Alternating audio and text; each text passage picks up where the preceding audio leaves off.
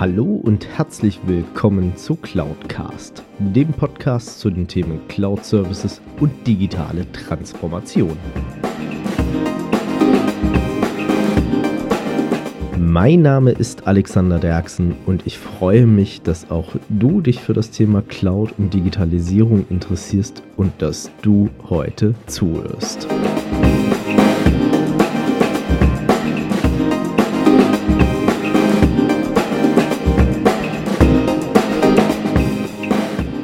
Ja, hallo zusammen und herzlich willkommen zu Folge 75 von Cloudcast. Ja, und ähm, die Tage ist mir so ein bisschen was aufgefallen, als ich so im Gespräch mit dem einen oder anderen war. Und zwar im Zuge der Digitalisierung erfassen wir ja die unterschiedlichsten Daten. Und wir wissen auch inzwischen, dank der kontinuierlichen Entwicklung, wie wir an diese Daten rankommen. Also von einer Produktionsmaschine oder dergleichen. Aber ich hatte so dieses Gespräch unter anderem mit jemand, der kümmert sich so um die digitale Baustelle. Und wir sind relativ schnell auf den Punkt gekommen, wie komme ich denn eigentlich an die Daten auf der Baustelle? Also nicht, wie erfasse ich die Daten lokal vor Ort, sondern wie kommen die irgendwie in meine Zentrale rein?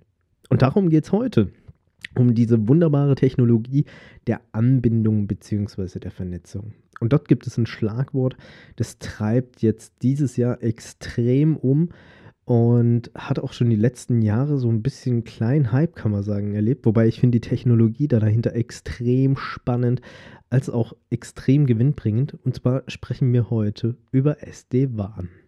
Doch bevor es eigentlich wieder losgeht, ähm, natürlich ein kleiner Werbeblock für den Hamburg Innovation Summit, wo ihr euch unter anderem mit Menschen austauschen könnt, die euch dann sagen, was ihr mit diesen ausgewerteten Daten machen könnt.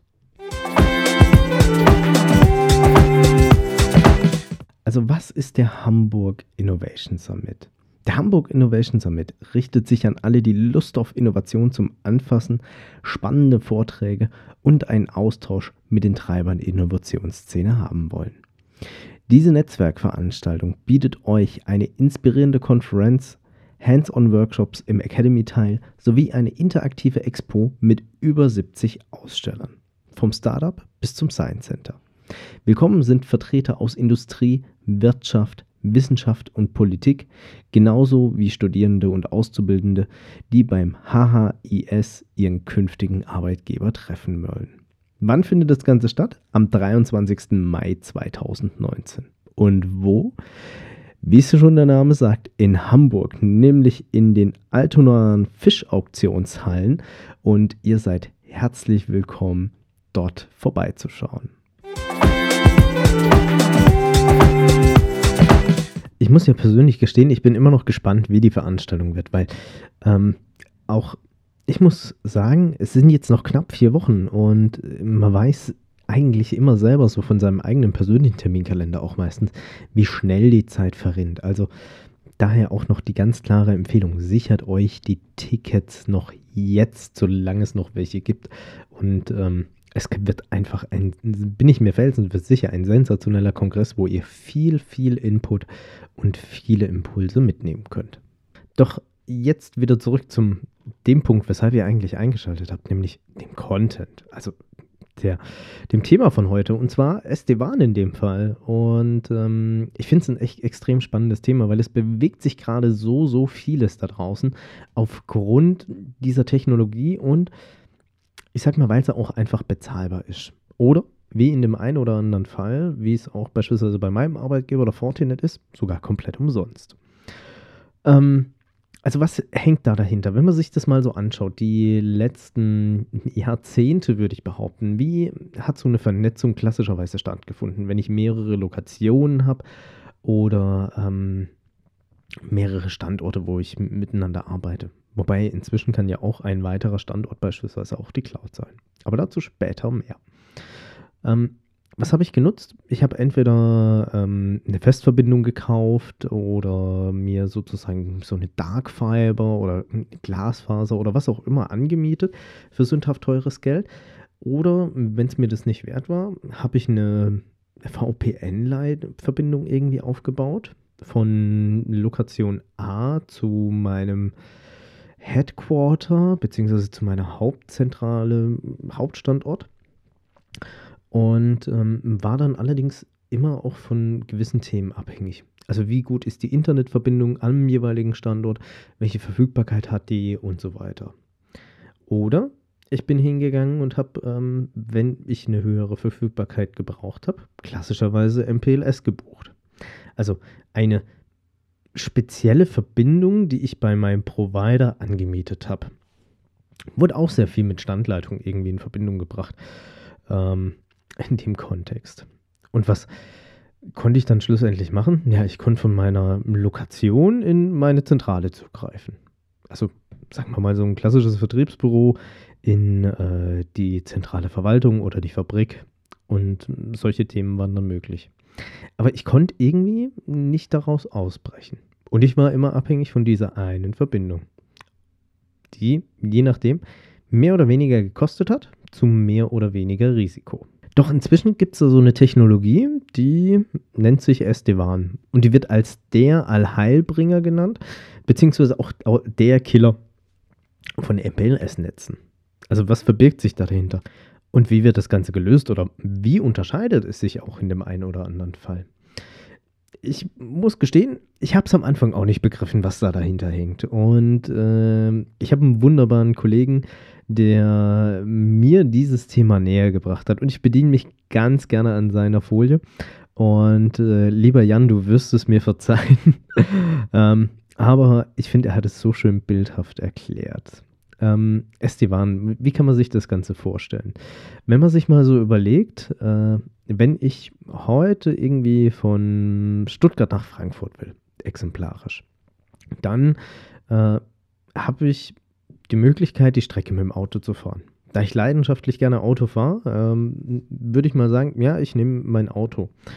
Und äh, ihr kennt es sicherlich von dem ein oder anderen Navi, wenn ihr eins bei euch verbaut habt oder ihr nutzt Google Maps. Ihr habt mehrere Routenoptionen, wie ihr da hinkommen könnt. Also um jetzt beispielsweise von Stuttgart nach Frankfurt zu kommen, kann ich entweder beispielsweise über die A8, die A5 und die A6 fahren, beziehungsweise 67 bis ich dann in Frankfurt bin. Oder ich fahre von Stuttgart aus nördlich Richtung Heilbronn über die 81, dann über die 6 und dann über die 67. Oder ich nehme den Weg, ich sag mal, über die Würzburger Ecke und fahre dann 81 A3 und dann rüber nach Frankfurt. Die drei Varianten stehen mir zur Auswahl. Und jede dieser Strecken hat allerdings eine andere Verkehrszeit. Also die aktuell schnellste und kürzeste Strecke, wenn kein Verkehr großartig ist, liegt bei 2 Stunden 21, hatte irgendwie 206 Kilometer. Jetzt ist allerdings ja so, wir kennen die Umgebung Stuttgart wahrscheinlich aus vielerlei Hinsicht, ähm, beziehungsweise viele haben auch sicherlich davon gehört. Hier gibt es so ein kleines Problem, meistens mit Staus. Und wenn das dann so der Fall ist und äh, beispielsweise gerade auch die Strecke rüber Richtung Pforzheim, die ich sehr, sehr häufig in der Vergangenheit gefahren bin, da gibt es irgendwie immer eine Baustelle. Und dann kann sich schnell da mal eine halbe Stunde Verzögerung irgendwie mit einbauen. Dann könnte es beispielsweise sein, dass die Verbindung von Stuttgart über Würzburg innerhalb von wenigen Stunden, beziehungsweise je nach Tageszeit, wo ich unterwegs bin, schneller ist. Wenn man sich jetzt mal diese beiden Orte einfach austauscht und sagt, Stuttgart ist meine Niederlassung, Frankfurt ist meine Hauptlokation und die reine Fahrtstrecke ersetzt durch eine Internetleitung, haben wir das Thema SD-WAN schon mal zumindest relativ schnell und einfach erklärt. Denn SD-WAN schaut einfach, je nachdem, welche Verbindung ich habe, die schnellste für mich zur Verfügung stehendste Leitung ist.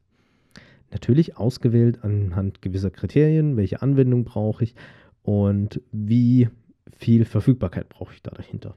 Also klassischerweise das Thema Sprache oder Video wird meistens hoch priorisiert, weil das sind Echtzeit-Kommunikationswege und ähm, das Thema Dateidienste oder dergleichen in der Regel dann etwas niedriger. Doch es kommt noch ein weiterer Aspekt hinzu. Denn jetzt haben wir ja inzwischen auch diese komische Cloud an vielen Orten.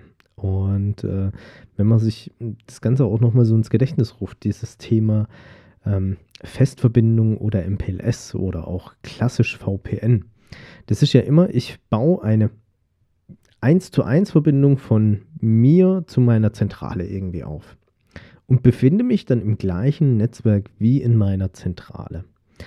Und wenn ich dann ins Internet rausgehe, beispielsweise eine einfache Google-Abfrage mache, dann gehe ich von meinem zentralen Internetanschluss erst raus ins Internet. Kann manchmal zu ganz lustigen Effekten führen, wenn man sich beispielsweise im Ausland befindet und äh, dort aus dem Hotelzimmer heraus eine klassische Google-Abfrage mit seinem Handy macht, dann beispielsweise in England, dann kriegt man englisches Google angezeigt. Hingegen habe ich dann meine VPN-Verbindung aufgebaut zu mir ins äh, die Hauptlokation in Deutschland, dann kriege ich ein deutsches Google mit deutschen Suchergebnissen. Und ähm, jetzt möchte ich ja vielleicht zwar auf meine Daten in der Lokation zugreifen, aber ich sag mal, so eine Web-Anwendung oder auch vielleicht eine Cloud-Applikation wie Office 365, Google G Suite oder Salesforce muss ja nicht unbedingt bei mir über die Zentrale laufen, sondern das kann ja auch direkt von meinem jetzigen Standort hinaus adressiert werden. Weil ansonsten muss ich ja an meinem Standort immer mehr und mehr die Bandbreite hochschrauben, dass ich dann auch sagen kann, ich kann alle meine User da dahinter bedienen, beziehungsweise alle meine Anwender da draußen können immer noch angenehm surfen. Und das kann ich mit SD-WAN auch machen. Das ganze Thema nennt sich dann im Fachjargon meistens spricht man dort von einem sogenannten Local Breakout. Also sprich, ich nehme auf der einen Seite meine Festverbindung von Niederlassung zum Hauptstandort und mache aber eine zweite Verbindung dann auf zu meiner Cloud oder meinen Cloud Services oder natürlich auch ganz einfach zum Websurfen. Und was auch noch ein cooles einfach hinzukommt, ähm, wenn man sich so überlegt, auch nochmal die Strecke von Stuttgart nach Frankfurt. Ich habe ja nicht nur die Möglichkeit, diese mit dem Auto zu fahren, sondern ich kann ja auch noch andere Verkehrsmittel nutzen, wie zum Beispiel, wenn ich die Bahn nehme, da habe ich vielleicht auch eine Verspätung, aber die ist vielleicht nicht ganz so groß, wie wenn ich mit dem Auto fahre und ich komme vielleicht entspannter an. Oder ich kann natürlich auch, das fand ich persönlich ein bisschen erschreckend, ich kann auch die Strecke Stuttgart-Frankfurt fliegen. Jetzt mal abgesehen, ob das ökologisch sinnvoll ist und nachhaltig. Aber die Option besteht zumindest. Und ähm, das zeigt ja dann schlussendlich auf, wenn man das wieder adaptiert auf unseren Internetanschluss, wenn ich mehrere Leitungen beispielsweise nehme, dann würde ich ja eigentlich gerne alle Optionen nutzen, die da dahinter stecken. Also wenn ich sage, ich habe zwei Internetanschlüsse, weil ich sage, ich will einen bei exemplarisch einer Telekom und den anderen bei einer Vodafone haben oder andere Provider, die es da draußen gibt, dann wäre es ja ganz cool, wenn ich beide irgendwie nutzen könnte für verschiedene Zwecke vielleicht auch oder verschiedene Szenarien, aber gleichzeitig. In der Historie war es eigentlich technisch so, man hat äh, gesagt, ich habe eine Primärleitung und ich habe eine Sekundärleitung. Also eine, über die lief die ganze Zeit alles an Traffic, da ging der Punk ab. Und die andere hat so lange geschlafen, solange ich sie nicht gebraucht habe. Wenn ich jetzt allerdings beide gleichzeitig nutzen könnte, hat es ja eigentlich den Effekt, ich kann den Verkehr auch ein Stück weit aufteilen. Also kritischen Verkehr lasse ich vielleicht grundsätzlich über die bessere Leitung laufen, die am schnellsten an meinem Ziel ist. Und weniger kritischen Verkehr lasse ich über die vielleicht etwas langsamere Leitung laufen, wo allerdings jetzt auch nicht so die kritische Masse da dahinter ist. Wie beispielsweise dann Surfen, YouTube oder dergleichen. Und vom Prinzip her ist das so dieses Grundprinzip von SD-WAN. Aber es gibt noch Erweiterungen da dazu. Weil ähm, unterm Strich, wenn ich so diese verschiedenen Leitungen nutzen kann, ist das ja schön und gut.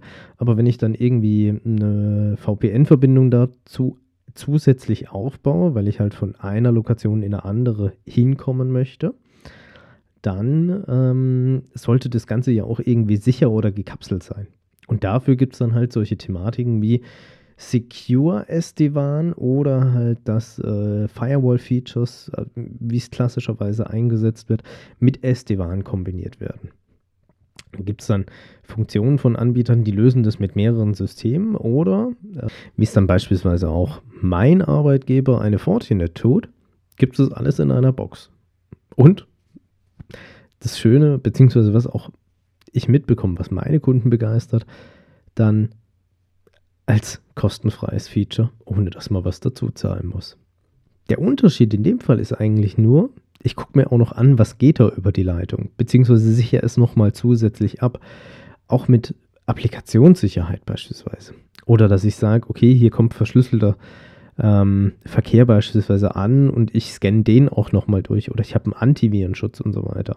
Und all diese Möglichkeiten habe ich am Ende des Tages in dem Fall in einer Box gekapselt, ohne dass ich mir noch irgendwas Zusätzliches hinzustellen muss oder natürlich dann auch managen. Und gerade wenn man jetzt auch beispielsweise überlegt, ähm, der Kollege, mit dem ich mich unterhalten habe bezüglich dem Thema Baustelle. Also er hatte alles an Ideen und an ähm, Konzepten soweit bereit liegen, wie er so eine Baustelle überwacht. Aber wie er an die Daten rankommt, das war ein großes Problem. Und wenn man sich mal überlegt, so eine Baustelle, je nachdem, wie groß das Projekt ist, brauche ich ja dann schon auch eine direkte Verbindung dahin. Jetzt kann ich natürlich sagen, nehmen wir mal das Thema Straßenbau, was ein leidgeplagtes Thema in Deutschland ist natürlich, wenn man sich überlegt, wie viele Autobahnbaustellen irgendwie alleine dastehen. Aber im Umkehrschluss wenn dort gebaut wird und ich brauche ja da auch irgendwie einen Datenzugriff am Ende des Tages, wie kommt der da hin? Ich habe die Möglichkeit, mir irgendwelche Leitungen anzumieten, die dann lange, lange Zeit brauchen, bis die irgendwie da hingelegt sind. Oder ich gehe dann halt beispielsweise über eine UMTS-Verbindung. Weil glücklicherweise Mobilfunk ist meistens an der Autobahn doch irgendwie ganz gut ausgebaut. Und ähm, kann dann sagen, okay, ich nutze beispielsweise mehrere Mobilfunk, äh, Karten, mit denen die ich dann über diese Technik, sage ich mal, zusammenschalten kann und kann dann trotzdem sagen, okay, es gibt eine Generalverbindung ins Netz nach Hause beispielsweise. Beziehungsweise alles, was jetzt nicht ins Netz nach Hause muss, lasse ich direkt von meiner Lokation aus ins Internet laufen. Klassischerweise meistens irgendwie E-Mail oder ähm, wenn ich auf Daten zugreifen muss von jemand anderes Dritten wie vielleicht Architekten, die mit involviert sind und so weiter, die aber jetzt nicht auf meiner eigenen Umgebung mitarbeiten. Und das kann ich da einfach verschlanken und natürlich spare ich am Ende des Tages wahrscheinlich auch ein Stück weit ähm, Gigabyte bzw. Datenvolumen, weil ich muss ja nicht immer nur verschlüsselten Verkehr zu mir in die Zentrale schicken und dann empfangen, sondern ich habe einfach auch die Möglichkeit, direkt nach draußen in die Welt zu kommunizieren. Und gerade im Zuge der Digitalisierung müssen wir uns natürlich Gedanken machen, wie komme ich möglichst sicher, einfach und auch mit einer hohen Verfügbarkeit an die Daten an den jeweiligen Lokationen bzw. in den jeweiligen Situationen. Denn die Digitalisierung passiert überall, nicht nur irgendwie bei uns im Standort oder im Haus, sondern in allen Unternehmen, die bei uns im Verbund irgendwie mitagieren oder natürlich auch noch darüber hinaus. Und natürlich möchte ich am Ende des Tages auch eigentlich alle Daten, soweit es geht, irgendwie in Echtzeit zur Verfügung haben. Und da stellt sich natürlich dann auch die Frage, brauche ich dafür extrem teure Leitungen? Oder kann ich es vielleicht auch mit kostengünstigeren Leitungen lösen? Zu einer höheren oder vielleicht auch zumindest gleichwertigen Verfügbarkeit, aber halt mit geringeren Kosten. Wenn ihr noch mehr dazu erfahren wollt, ich habe euch in den Show Notes entsprechend ein paar Links reingepackt, unter anderem auch die Anmeldemöglichkeit zu einem Webinar, wo das Thema SD-WAN nochmal ein bisschen erklärt wird. Es ist ein Fortinet-Webinar. Ja, ich gebe es zu, aber schaut es euch an. Die Kollegen bringen das sehr, sehr bildhaft, sehr schön rüber. Also es lohnt sich auf alle Fälle. Ich hoffe, diese Folge hat euch das Thema SD-WAN etwas näher bringen können und warum es eigentlich so eine bahnbrechende technologische Erweiterung, finde ich, ist auch gerade für das Thema, ich muss mit einer Außenstelle kommunizieren. Und ähm, wenn ihr dazu Fragen habt, schreibt mir gerne eine Mail an info at cloud-cast.de. Ich lese die E-Mails höchstpersönlich selbst und beantworte sie auch. Oder hinterlasst mir gerne einen Kommentar oder eine Rezension in den Show Notes. Da schaue ich auch regelmäßig rein. Und wer weiß, vielleicht beantworte ich dann eure Frage, die dann in den Show Notes kommt, demnächst in einer dieser Podcast-Folgen. Ansonsten wünsche ich euch viel Erfolg bei eurer digitalen Transformation bzw. eurer Einführung von Cloud Services, vielleicht auch mit SD-WAN als Technologie, die ihr dann künftig da dahinter einsetzt. Verabschiede mich in nächste Woche. Alles Gute, euer Alex Derksen. Wenn euch diese Folge gefallen hat, dann hinterlasst mir doch gerne eine Bewertung bzw. eine Rezension auf iTunes. Damit schafft ihr es, dass dieser Podcast noch mehr Leute erreicht und natürlich auch mehr in die Sichtbarkeit kommt. Ansonsten natürlich auch gerne teilen, liken und weiterempfehlen, je nachdem auf welcher Plattform ihr unterwegs seid. Oder ihr besucht einfach auch meine Webseite unter www.cloud-cast.de, beides jeweils mit C geschrieben. Dort habt ihr dann auch die Möglichkeit, mit mir in Kontakt zu treten, gerne auch mit Themenvorschlägen oder Ideen zum Podcast. Und dann doch zum Schluss noch ein kleiner Hinweis in eigener Sache. Falls ihr noch eine passende Podcast-App sucht, es gibt seit kurzem Audio Now von TL Radio Deutschland. Die erste deutsche Podcast-App mit exklusiven Podcasts und Audioinhalten, die euch in einer klaren Struktur unterstützt, dass ihr genau den Content findet, der euch interessiert. Die Links dazu, wie ihr die App herunterladen könnt, findet ihr natürlich wie immer gewohnt unten in den Show Notes.